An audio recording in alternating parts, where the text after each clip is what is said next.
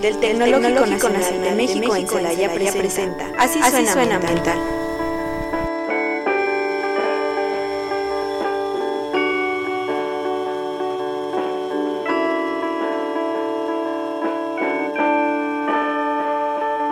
Hola, muy buenas tardes, bienvenidos a su programa Así suena ambiental. Les saluda como siempre, o bueno, como casi siempre, Mariana García y les doy la más cordial bienvenida a una emisión más el día de hoy, viernes.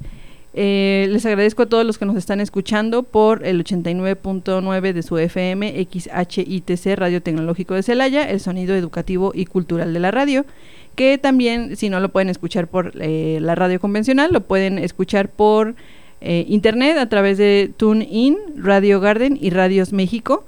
Y también eh, están todos nuestros programas disponibles, obviamente también Así Suena Ambiental, está en el podcast de Radio Tecnológico de Celaya en Spotify.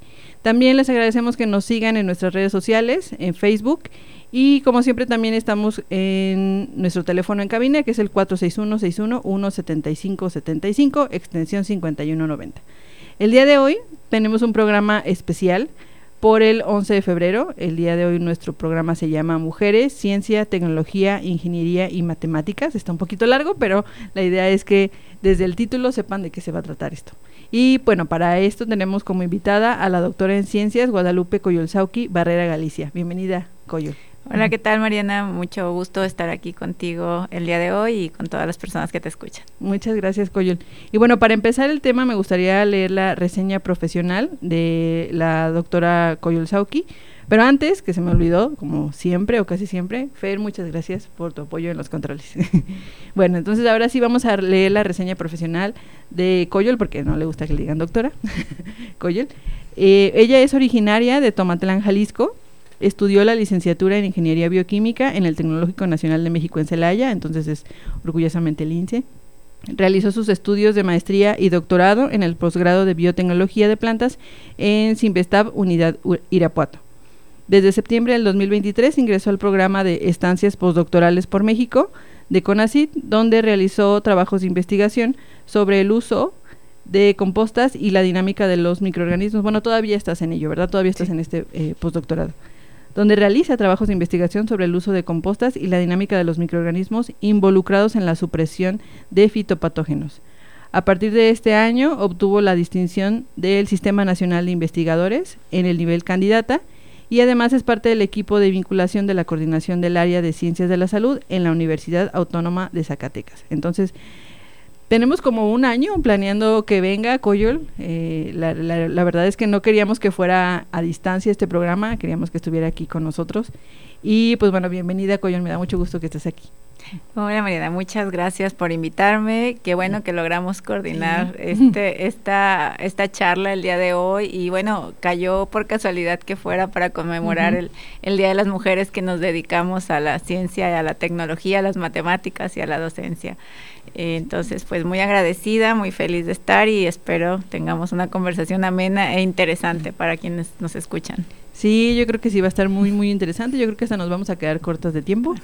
Pero bueno, la, la idea es que este día no pase desapercibido aquí en, en nuestro programa, en donde pues la mayoría de las que conocimos. Por cierto, un saludo a Teresita y un saludo a Bárbara que el día de hoy no pudieron estar con nosotros, pero pues las tres somos mujeres, nos dedicamos, eh, Bárbara pues es estudiante de ingeniería bioquímica, perdón, de ingeniería ambiental y Teresita pues es profesora de aquí del tecnológico también. Entonces pues es importante dar eh, información sobre este día, darlo a conocer, a pesar de que ya tiene bastantes años conmemorándose o celebrándose, pues a veces no, no se da la suficiente difusión y la importancia del día. Entonces, como introducción al tema, les voy a platicar un poquito sobre los antecedentes. Eh, desde el 22 de diciembre del 2015, la Asamblea General de la UNESCO decidió establecer un Día Internacional anual para reconocer el rol crítico que juegan las mujeres y las niñas en la ciencia y la tecnología. Eh, en colaboración con instituciones y socios de la sociedad civil, hicieron eh, esta propuesta o este sí, el, celebrar este día con el objetivo de promover a las mujeres y las niñas en la ciencia.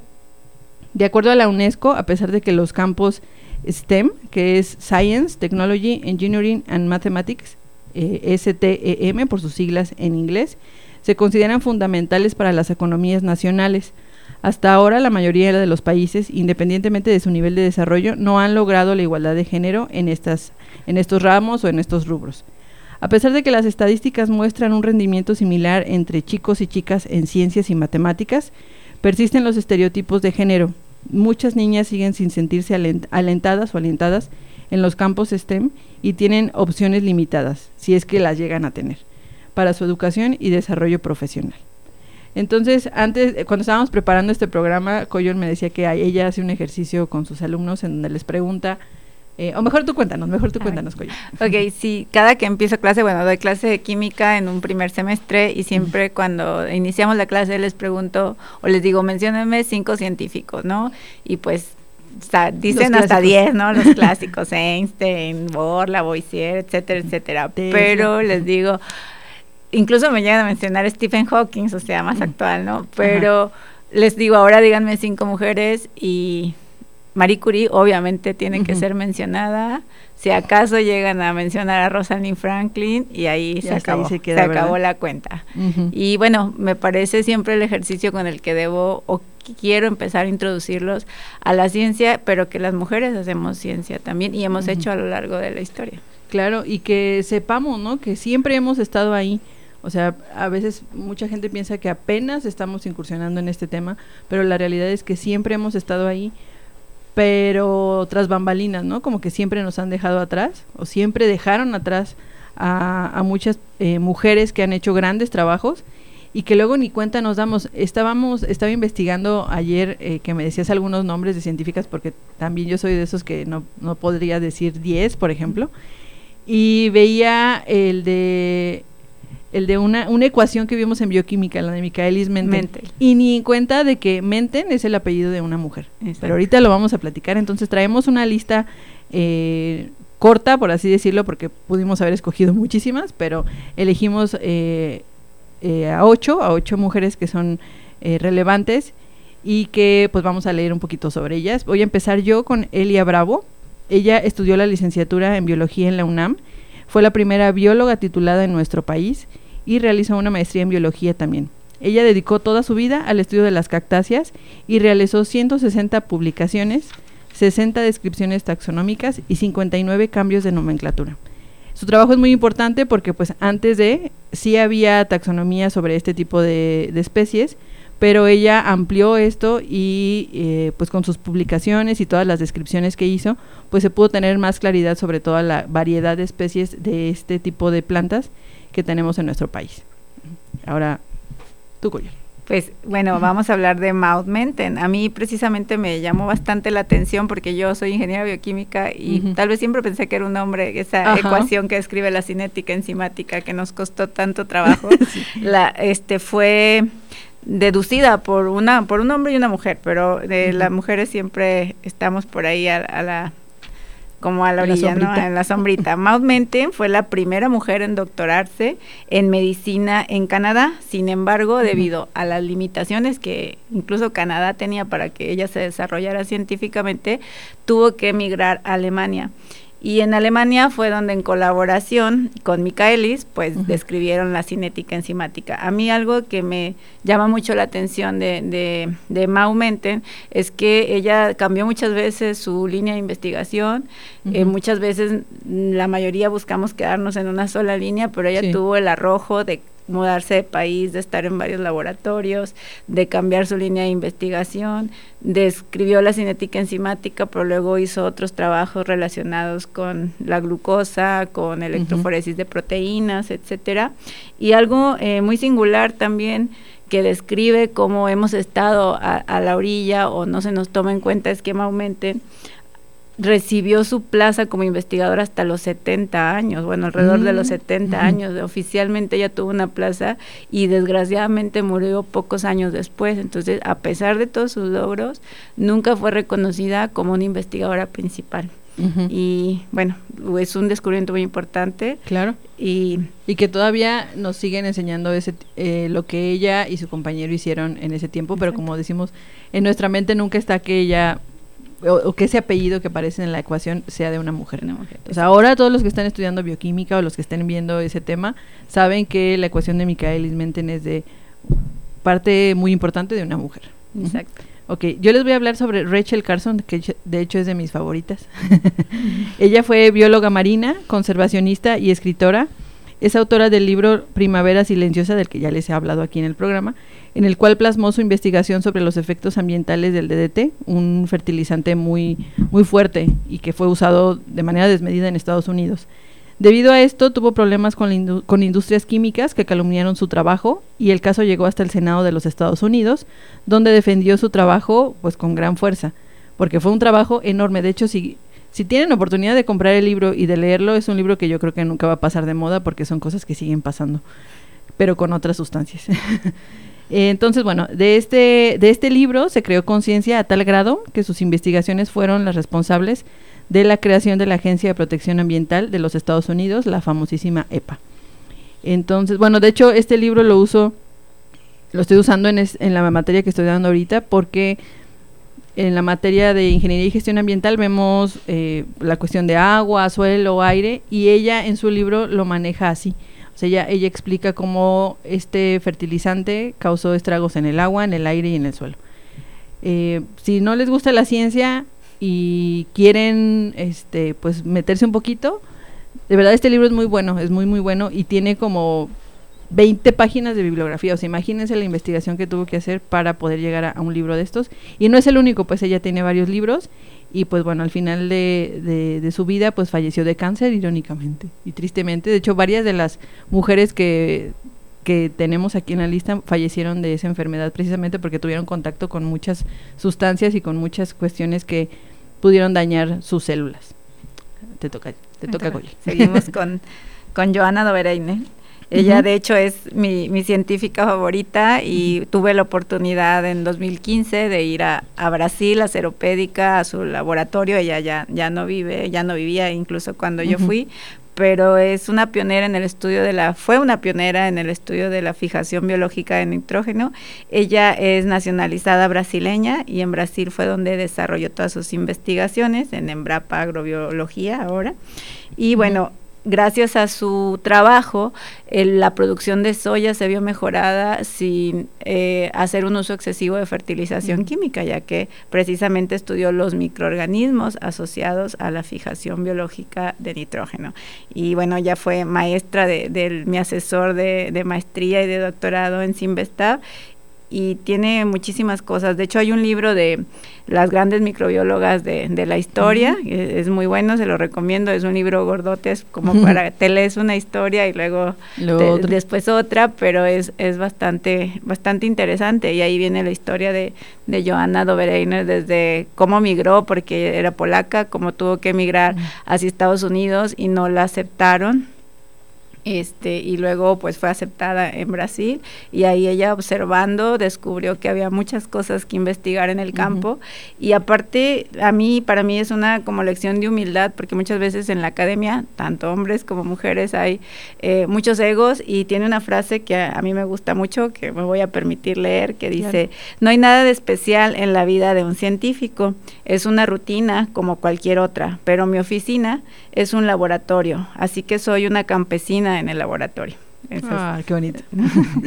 sí, porque luego los que están ahí es los que descubren más cosas, ¿no? Los que conocen más, pues, de lo que trabajan, ¿no? Pero ella lo hacía como a un nivel micro, ¿no? Pero al final de cuentas era la misma tarea. Sí, fue, fue, fue este Ah, fue nominada al premio Nobel en el 97, sin embargo no lo ganó. Eh, quien lo ganó sí hizo un descubrimiento bastante, bastante importante, pero precisamente por su contribución a mejorar la agricultura.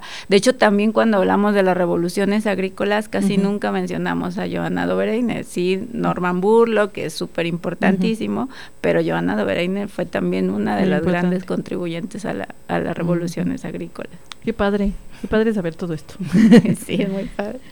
Muy bien. La siguiente es Rosalinda Franklin, que fue una de las que mencionó Coyol, que sí llegan a mencionar en algunas ocasiones. Ella fue química y cristalógrafa de rayos X. Mejoró el aparato para obtener imágenes eh, con, el, con el ADN o del ADN. Cambió el método y obtuvo fotografías con una nitidez que nadie había conseguido antes. Rosalinda estaba entre los científicos que investigaban la estructura del ADN. Capturó la famosa foto 51 que mostraba que el ADN es una doble hélice Sin embargo, los científicos Watson y Crick tomaron su trabajo sin su permiso y publicaron su propio trabajo sin darle ningún crédito. Y de este tema, híjole, es un tema del que podríamos hablar en todo un programa.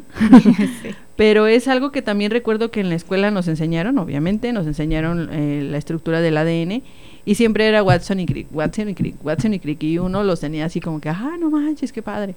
Pero jamás se menciona a ella, jamás, ni siquiera por error. Y de hecho hay un libro y, y, y puse específicamente lo que escribió Watson de ella en su libro sobre las memorias de eso. Y nada más chequen lo que dijo. Dice, Watson escribió en su libro de memorias de aquella época eh, párrafos que rozan en el insulto. Ella, él dijo, estaba decidida a no destacar sus atributos femeninos.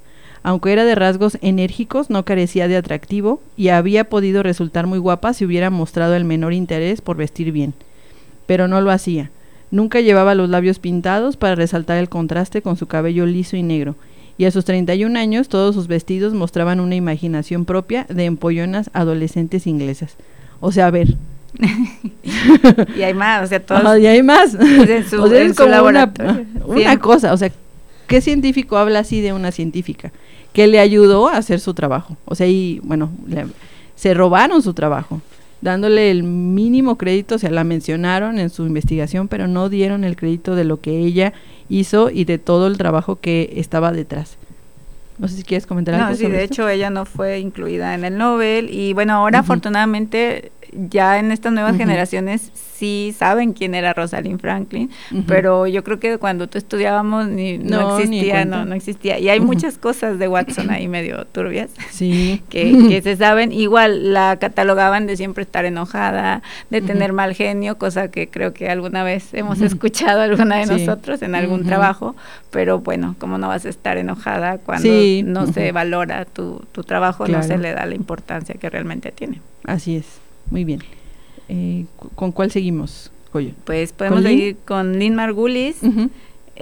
bueno, Lynn Margulis es una científica también súper importante. Ella era bióloga estadounidense. Demostró eh, que las células nucleadas eucariotas, las células eucariotas de las que estamos hechos, pues las plantas, los animales, sí provienen de una simbiosis entre, entre microorganismos, ¿no? Entonces ella con sus descubrimientos, con esta descripción dio un hito que es un salto de cómo entendemos el pasar de la célula procariota, de que todos venimos de estas células, hasta lo que somos las eucariotas. También cuando nos enseñan biología, nos dicen, existe la teoría endosimbiótica, pero no nos dicen quién? la describió, ¿no? Y es por eso súper importante por aquí. Hay este algún tema que dicen lo que respecta al tema de la mujer en la ciencia o simplemente como trabajadora asalariada, la investigadora eh, Lynn Margulis, ante algunas preguntas de periodistas, resultaba tajante y decía, yo no hablo de mujeres ni para mujeres, ¿sí?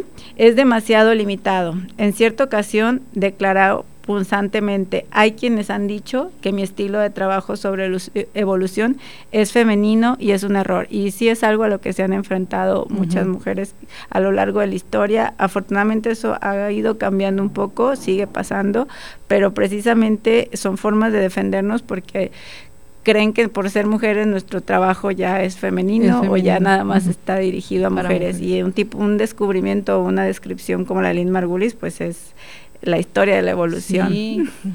Y eso es como que es, es algo que también permanece y, que tenemos que quitarnos de la mente, ¿no? El que las mujeres hacen ciencia para mujeres.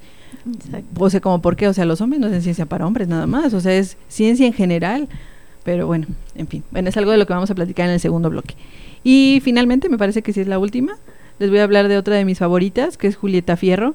Y y me gusta mucho hablar de ella porque ella todavía está aquí con nosotros en, este, en este planeta y sigue pues enseñándonos eh, sobre ciencia. Ella es física y astrofísica, es mexicana, es investigadora del Instituto de Astronomía de la UNAM, así como profesora de la Facultad de Ciencias.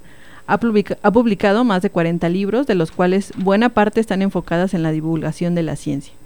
Entre sus obras más importantes destacan La Astronomía de México, Cartas Astrales, que dice Cartas Astrales, un romance científico del tercer típico, tipo, perdón.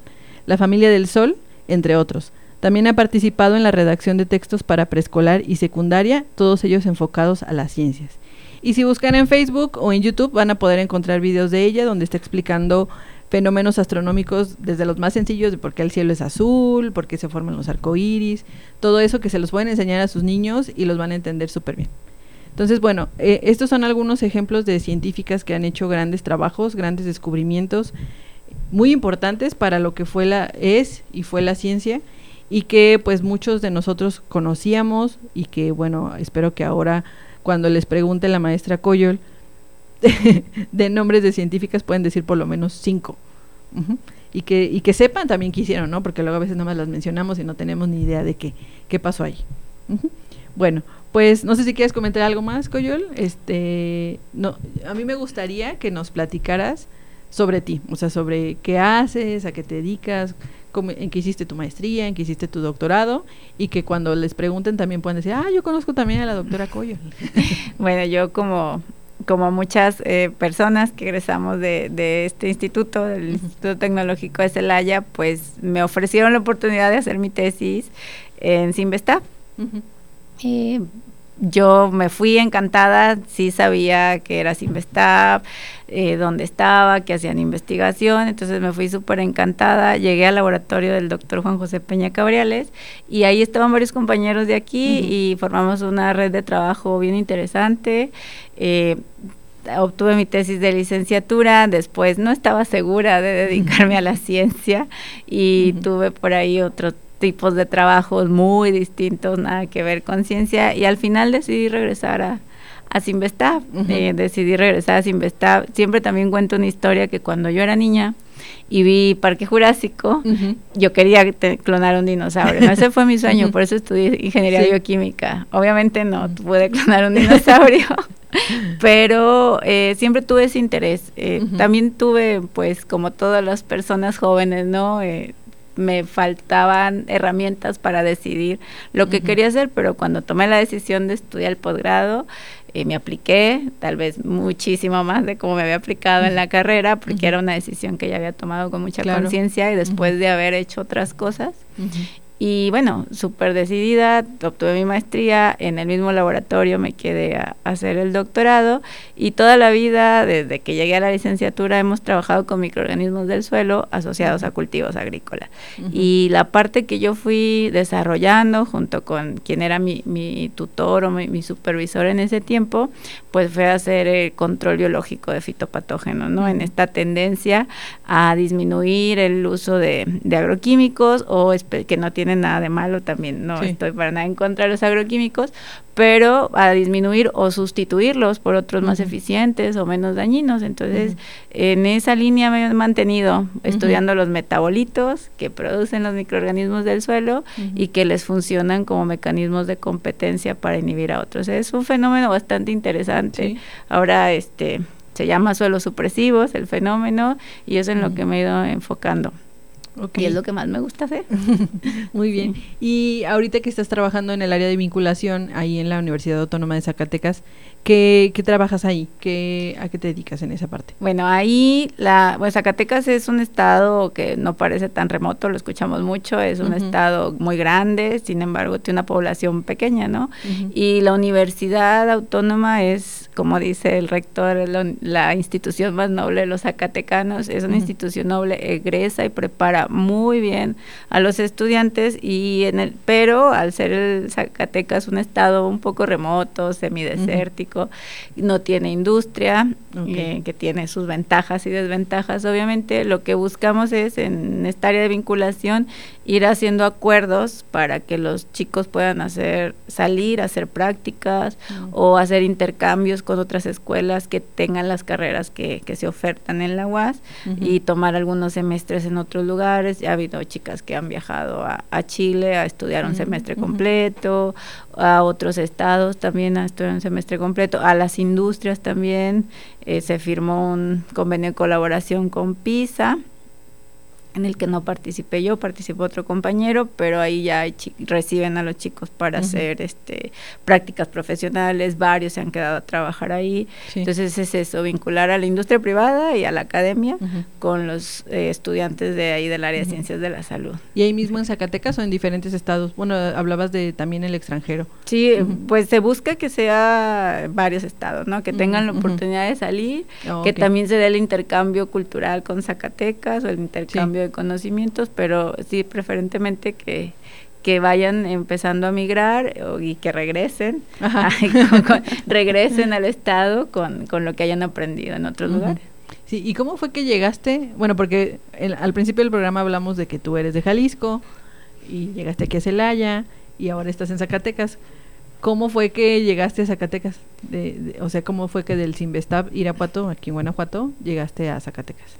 Eso es lo bonito que tienen los centros de investigación y estudiar ciencia. No conoces muchas personas. Yo ahí eh, llegó eh, quien es ahora el, coordinador del área de ciencias de la salud, el doctor Armando Flores. Él llegó a hacer una estancia como un compañero más al laboratorio, a Sinvesta, y ahí nos conocimos y fuimos empezando a colaborar, ¿no? Con trabajos de investigación, con pósters, con ponencias, y él nos fue llamando la atención Zacatecas. Eh, digo, nos fue porque, bueno, uno forma una familia y yo ya migré con familia, ¿no? y, y, pues él nos invitó a dar clase y como todos los recién egresados de un posgrado, pues a ser maestros de asignatura, a escribir proyectos y ahí hemos estado, ya tengo yo, yo dos años viviendo ahí.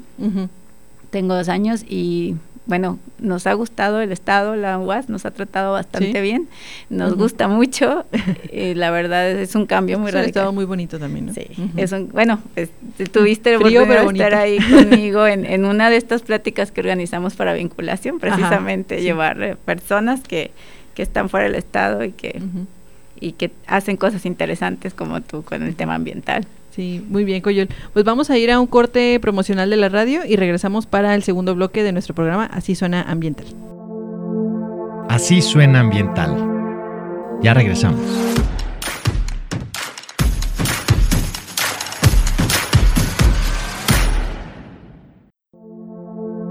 Esto es Así suena ambiental. Continuamos.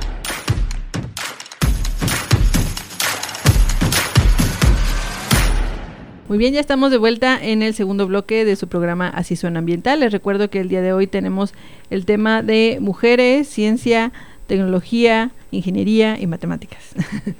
Eh, en este segundo bloque, bueno, en el primer bloque les estuvimos platicando sobre científicas que hicieron trabajos muy importantes para la ciencia del día de hoy. Eh, si no tuvieron oportunidad de escuchar el primer bloque, les recomiendo que nos escuchen en el podcast de Radio Tecnológico de Celaya, en donde van a poder escuchar completo este episodio y todos los demás de la primera, segunda, tercera y lo que va de esta cuarta temporada. Y bueno, el día de hoy, eh, como les decía, tenemos este tema muy importante, como invitada la doctora Coyol Sauki. Y pues vamos a, en este segundo bloque, platicarles sobre la importancia de este día, algunas cuestiones que necesitamos tener en cuenta y saber el por qué es tan importante, pues recordar que el papel de las mujeres y de las niñas en la ciencia pues tiene que eh, ampliarse o, seguir creciendo, ¿no? Tampoco es que querramos obligar a todas a que se dediquen a estas cosas, porque pues, eh, pues cada quien hace lo que quiere de su vida, ¿verdad? Pero lo ideal es que eh, en este ramo pues se les dé más visibilidad a las mujeres y a las niñas también. Entonces vamos a empezar platicando sobre el objetivo e importancia de esta fecha. Eh, no sé si quieras comentar algo, Coyol, sobre este tema. Pues te, eh, te comento que es súper importante. Yo estaba leyendo hace unos días eh, precisamente por en relación a este día que a partir del 2013 es cuando se, se reconoce la participación de las mujeres en la ciencia. Entonces, tú lo mencionabas al principio, siempre hemos estado ahí, pero no se nos reconocía. Por eso creo que se conmemore un día como esto, empodera a las mujeres, que quieren dedicarse a una disciplina científica o a las disciplinas de la tecnología, ¿no? Eh, sí hemos ganado terreno en las disciplinas de la vida. Ahí, por ejemplo, uno de cada tres mujeres nos dedicamos a, la investigación, hacemos esto sin embargo, en otras disciplinas como la ingeniería, como la programación, que son las, eh, las tecnologías del futuro, las que les van a dar trabajo a las personas en el futuro, ahí sí está más cortito, o sea, apenas 20% de las mujeres se dedican a esas disciplinas y hay que, creo yo, pues tratar de fortalecer eso. Porque era lo que estaba pensando ayer, el, el que sí, cada vez conozco más gente o más, más mujeres que se dedican a las ciencias biológicas, como dices tú. Pero también vi una nota en donde fue toda una nota porque se tituló del doctorado, se tituló una mujer del doctorado en mecatrónica. No me acuerdo exactamente qué materia fue, pero sí fue algo así como mecatrónica o mecánica, no recuerdo. Y, me, me, trasladé a cuando yo estudiaba aquí en el tecnológico y veías que esas carreras eran de puros hombres. Mecánica, electrónica eran solo hombres, o sea, había si había una mujer era como de, no manches, qué, qué aventada y cómo se animó y etcétera, ¿no? Porque tenías esa idea de que esas carreras son para hombres. ¿Por qué? Pues porque así como que nos los fueron inculcando desde niñas, ¿no? Desde niña el, las herramientas son para los niños, el, el casquito es para los niños, para las niñas la cocinita, ¿no? Y eso como que te va dando una idea de que ciertas cosas son para nosotras y las otras son para los niños y cada vez da más gusto ver que hay mujeres en, ingeniería mecánica, en ingeniería electrónica, en ingeniería de sistemas. Ha, habido más, pero cada vez hay más mujeres en ellas, ¿no? Y tengo un dato aquí donde dice que, y creo que es importante también eh, conocerlo, dice que las mujeres suelen recibir becas de investigación más modestas que sus colegas masculinos. ¿Por qué? No lo sé.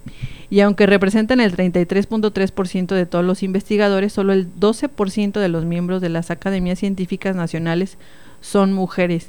Y también me ponía a pensar en que toda mi vida laboral he tenido jefes. Nunca he tenido una jefa.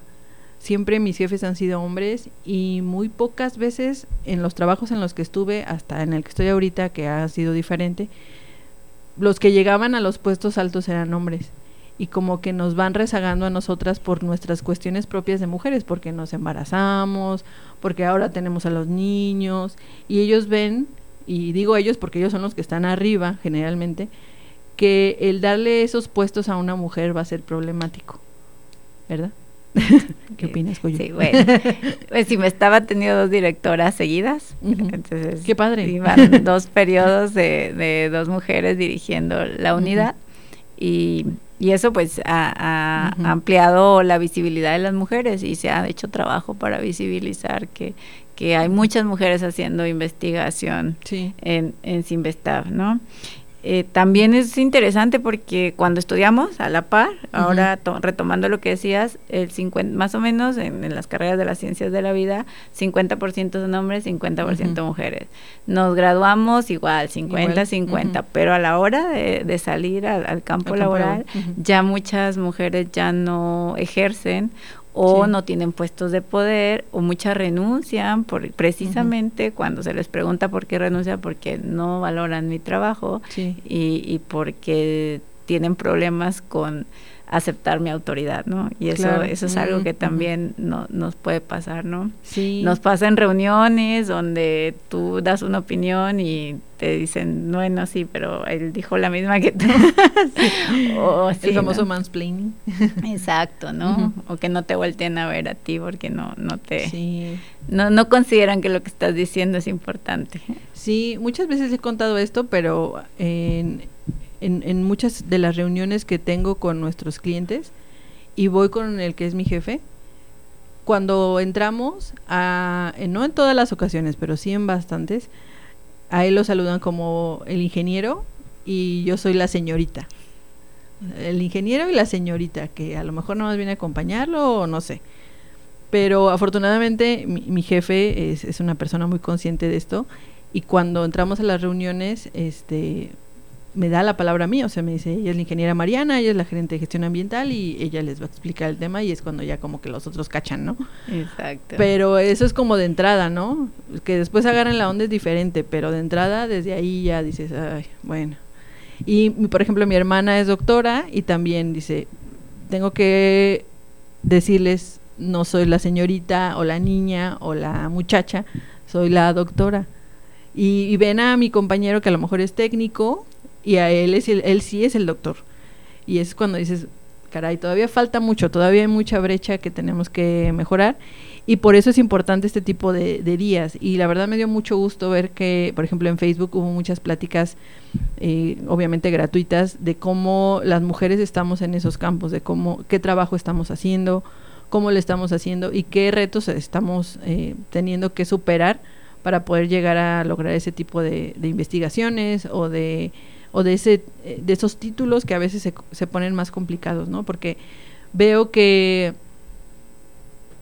mm, malamente eh, y, y, tengo muchos casos de referencia donde los hombres por no ser o no tener pues el, hecho de ser eh, de estar embarazados tienen pues todas esas oportunidades no de seguir sus estudios y nosotras que en algún momento llegamos a embarazarnos, pues tenemos que parar, tenemos que quedarnos un poquito atrás un tiempo o un gran tiempo y después retomarlo es más difícil, o sea, se nos pone como el doble el, doble obstáculo, ¿no? Primero parar en algo que te gusta mucho y después retomarlo después de a lo mejor años en que no estuviste haciendo otra cosa más que cuidar a tus niños, ¿no?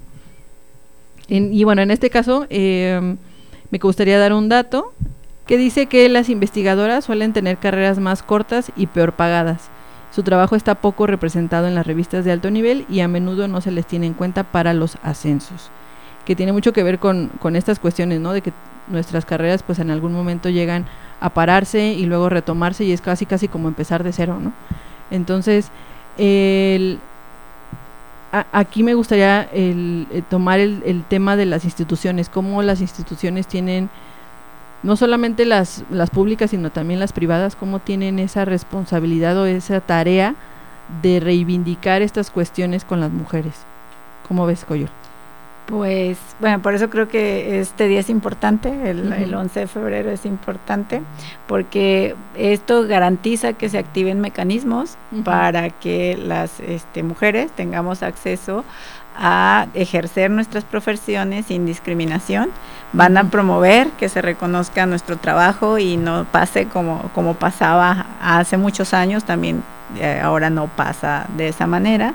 Y bueno, van a fortalecer los programas de acceso para todas. Y también algo muy importante es que eh, aún en la academia, con todos los grados y todo, también se juzga a las mujeres que no, que decidimos pues retrasar la maternidad o no tenerla. Entonces es, bueno, ya estás aquí, ya estudiaste mucho, eh, ¿por qué no has tenido un hijo? ¿Por qué no te dedicas más tiempo a tu familia? Entonces, este día también ayuda a visibilizar que estamos haciendo un trabajo, que somos mujeres y que tenemos muchas opciones de vida, ¿no? Cualquiera que sea es válida, cualquiera que sea es válida y la que decidamos está bien. Claro, siempre que seamos felices, con lo que estamos haciendo. Exactamente. Y también estuve pensando en el, eh, estaba pensando en las científicas que lograron grandes cosas y al final de cuentas ellas tuvieron la oportunidad de estar en una universidad, de acceder a la educación pero ¿qué pasa con todas las niñas y las mujeres que no? O sea, al final de cuentas, sí hicieron grandes cosas, pero porque tuvieron acceso a ello. Entonces también es un papel muy importante de las instituciones el trabajar en el rezago social para que las mujeres también tengamos acceso a eso. Porque pensaba, y, recuerdo mucho eh, una frase de, creo que es de, no sé si sea de Diego Rusarín, pero alguien, la, alguien de esos este, personajes la dijeron, es qué pasaría si todos esos niños que viven en la pobreza tuvieran acceso a la educación. ¿Cuántos, cuántas Rosalinda Franklin, cuántas este, Elia Bravo habría? Eh, y no las hay porque no tienen acceso a ello, ¿no? A lo mejor las que tenemos la, la, el privilegio de poder acceder a la educación, podemos hablar de esto, ¿no? De, del que no me dicen ingeniera, me dicen la señorita, pero hay miles que no, ni siquiera pueden acceder a la educación básica. Entonces, las instituciones tienen un trabajo muy grande para poder llegar a que muchas más mujeres puedan acercarse a la ciencia, que la conozcan, porque a veces sus, sus posibilidades llegan a te tienes que casar y hasta ahí acabó, ¿no?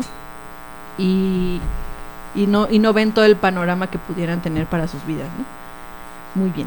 Eh, ¿Quieres comentar algo sobre esto, Coyol?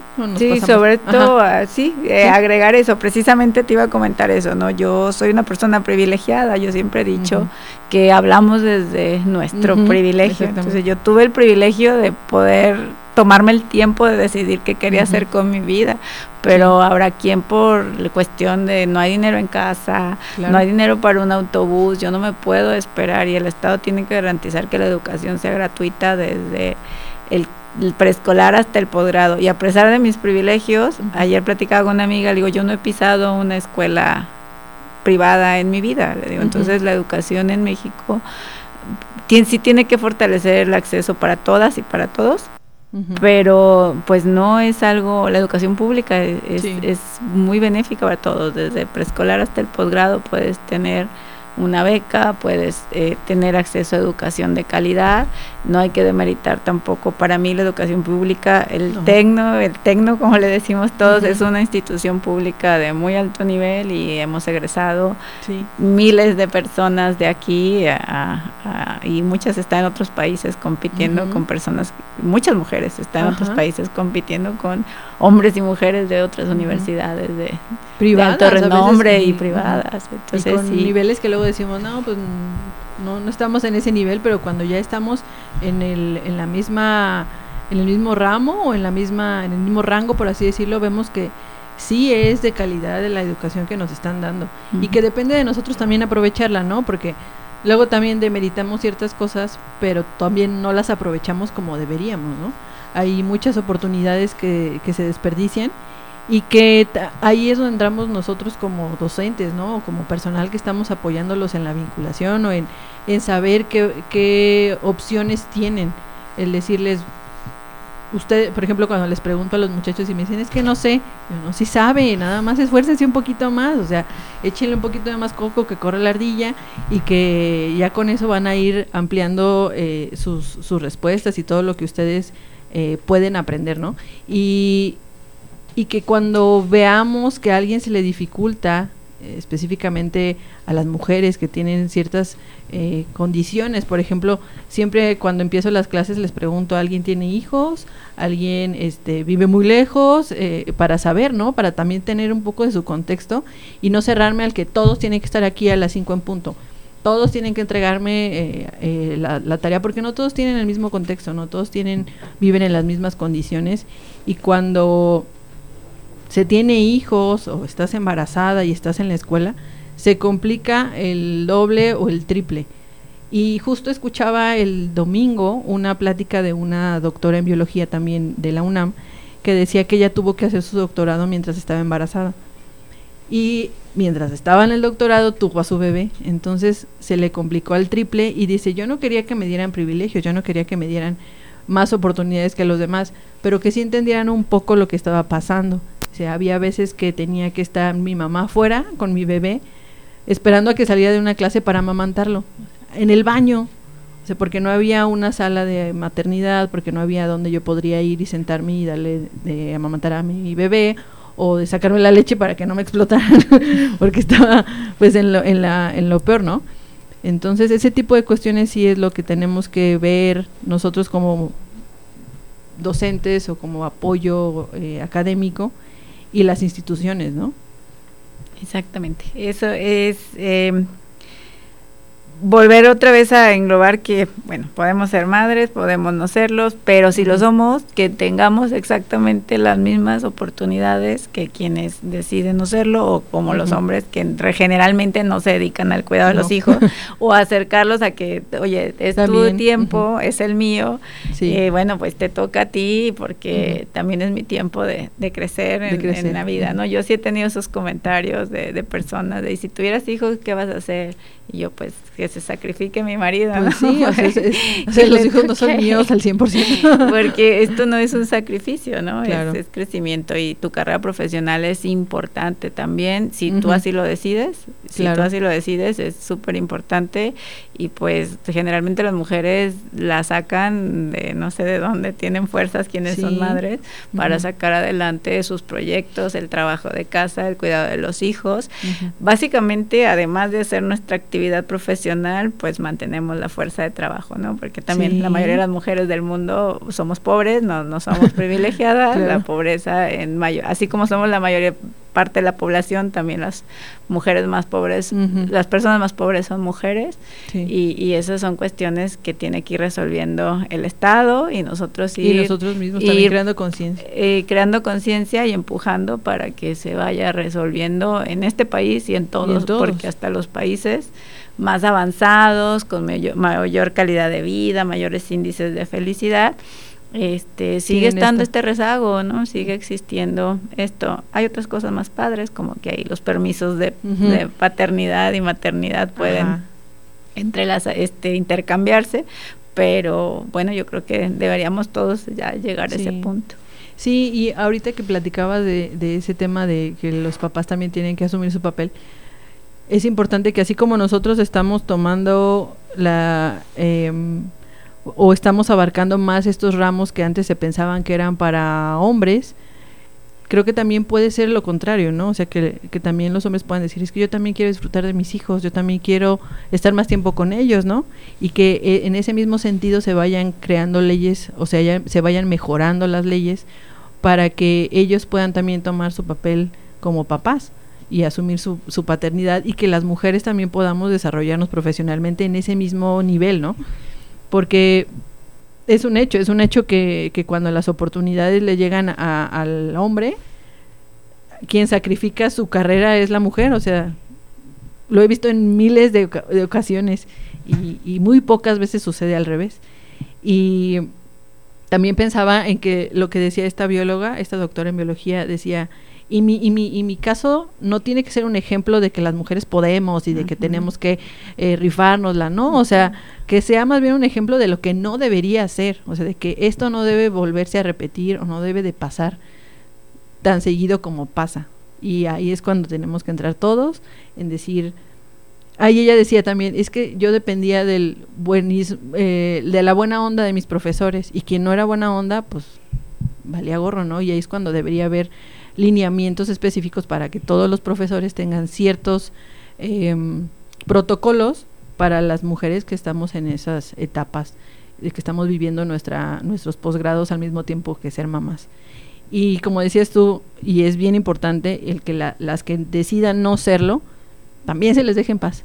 Sí, también. Eso, es importante. Quien decida no tener que se le deje en paz.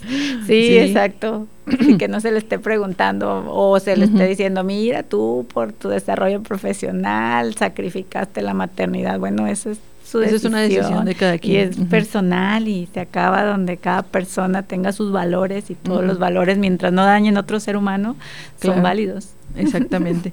Y tengo aquí otro dato, dice, en los campos de vanguardia como la inteligencia artificial, donde solo una de cada cinco, uno de cada cinco profesionales es mujer, que era lo que comentabas, ¿no? En, esos campos de la tecnología, eh, estamos como en el mismo, ¿no? Que, que apenas vamos nosotros incursionando y, y, no, no tengo ese dato, pero no se sabe si es porque o no querramos, que lo dudo, o no se les da la oportunidad suficiente. Yo creo que pasa lo mismo que como cuando nosotros estudiábamos, que se consideraban profesiones masculinas, ¿no? O sea, ah, que los hombres están destinados a esto. Y a veces mal, se cree que es por el grado de dificultad, ¿no? O porque está sentado todo el día y las mujeres deben ser más activas, ¿no? También habemos mujeres perezosas, ¿no? De que no nos gusta que podemos estar en una podemos silla, estar en una silla sentada programando con audífonos, o sea, así como el estereotipo. Entonces yo creo que sí tiene que ver con muchos estereotipos, que esta clase de visibilización de, del 11 de febrero y eso va rompiendo. Si tú te metes a buscar... Eh, científicas o tú le pides una inteligencia artificial que te haga científica, siempre te pone mujer con un matraz o ese tipo de cosas, ¿no? Sí. Pero no te pone una mujer programando que, o una mujer ingeniera, ¿no? Entonces, sí, esos son como cuestiones de estereotipos. Entonces, tú también, te, las niñas van formando esa idea de, sí voy a ser científica, pero de, de, biología, de, química, ¿no? Porque eso es lo que hacen las mujeres. Sí. pero no, hay muchísimas cosas súper interesantes y lo que te decía que son los trabajos del futuro. Entonces, si no incursionamos en esto, ¿Hasta en 20 años vamos a ser mujeres, o las niñas van a ser mujeres sin empleo, porque son los empleos que, que van a tener auge. Así es. Y, y es, es bien difícil luego quitar esos estereotipos y por eso escogí ese pedazo que cuando hablamos de Rosalinda Franklin, cuando Watson menciona cosas que tienen que ver con su físico, que no se arreglaba, que no se pintaba los labios, o sea, como por qué tendríamos que ir al laboratorio con los labios pintados o peinadas y con vestidos elegantes, o sea, como como que por qué sigue siendo el estereotipo de que nosotras tenemos que ir bien arregladas. Y recordé una, una vez que, que decían eh, imagínate que vas a una convención donde van a estar puras mujeres. ¿qué piensas el día anterior?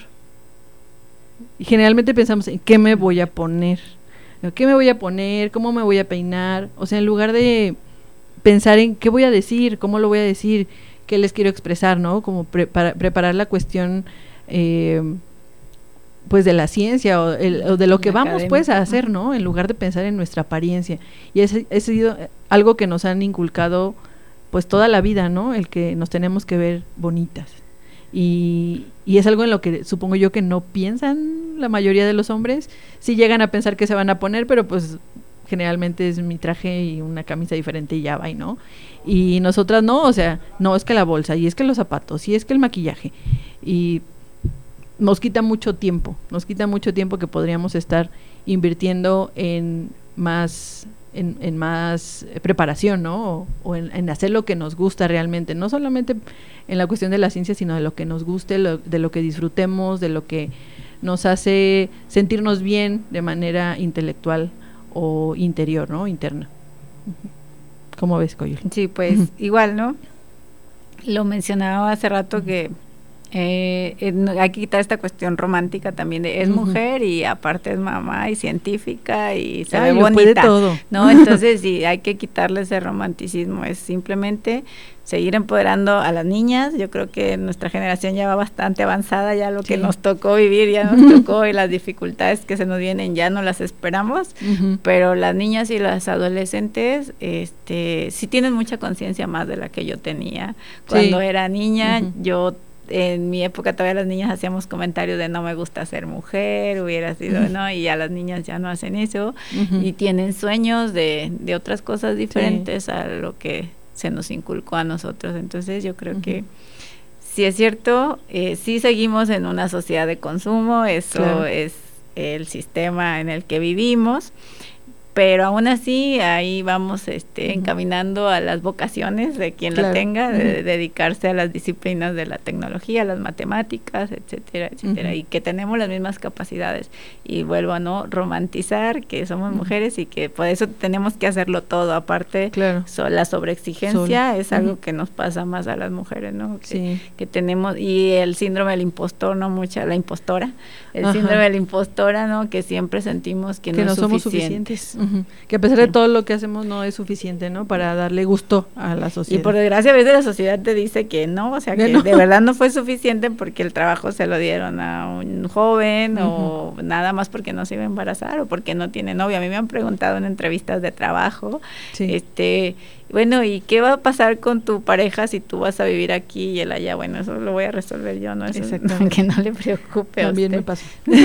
sí, que no le preocupe, ese es mi problema. Exactamente.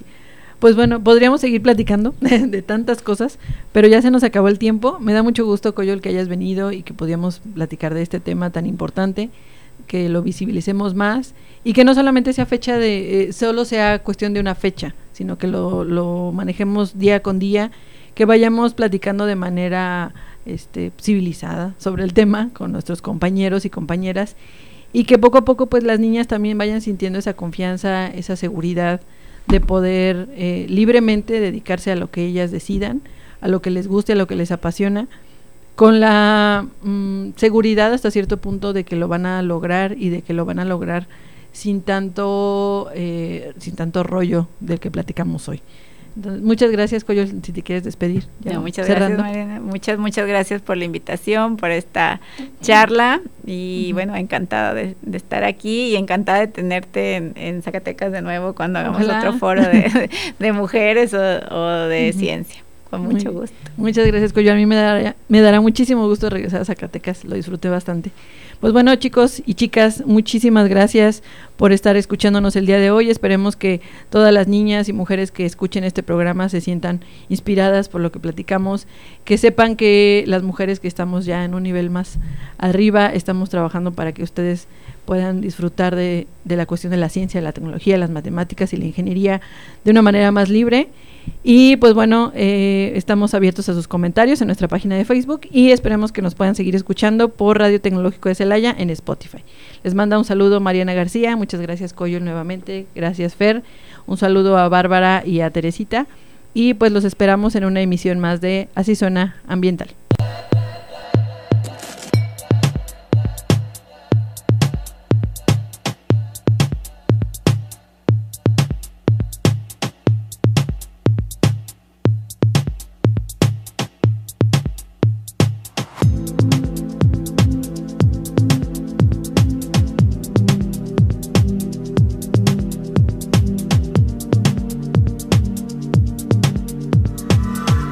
Sintonizar Así Suena Ambiental. Te esperamos todos los viernes en punto de las 3 de la tarde por Radio Tecnológico de Celaya.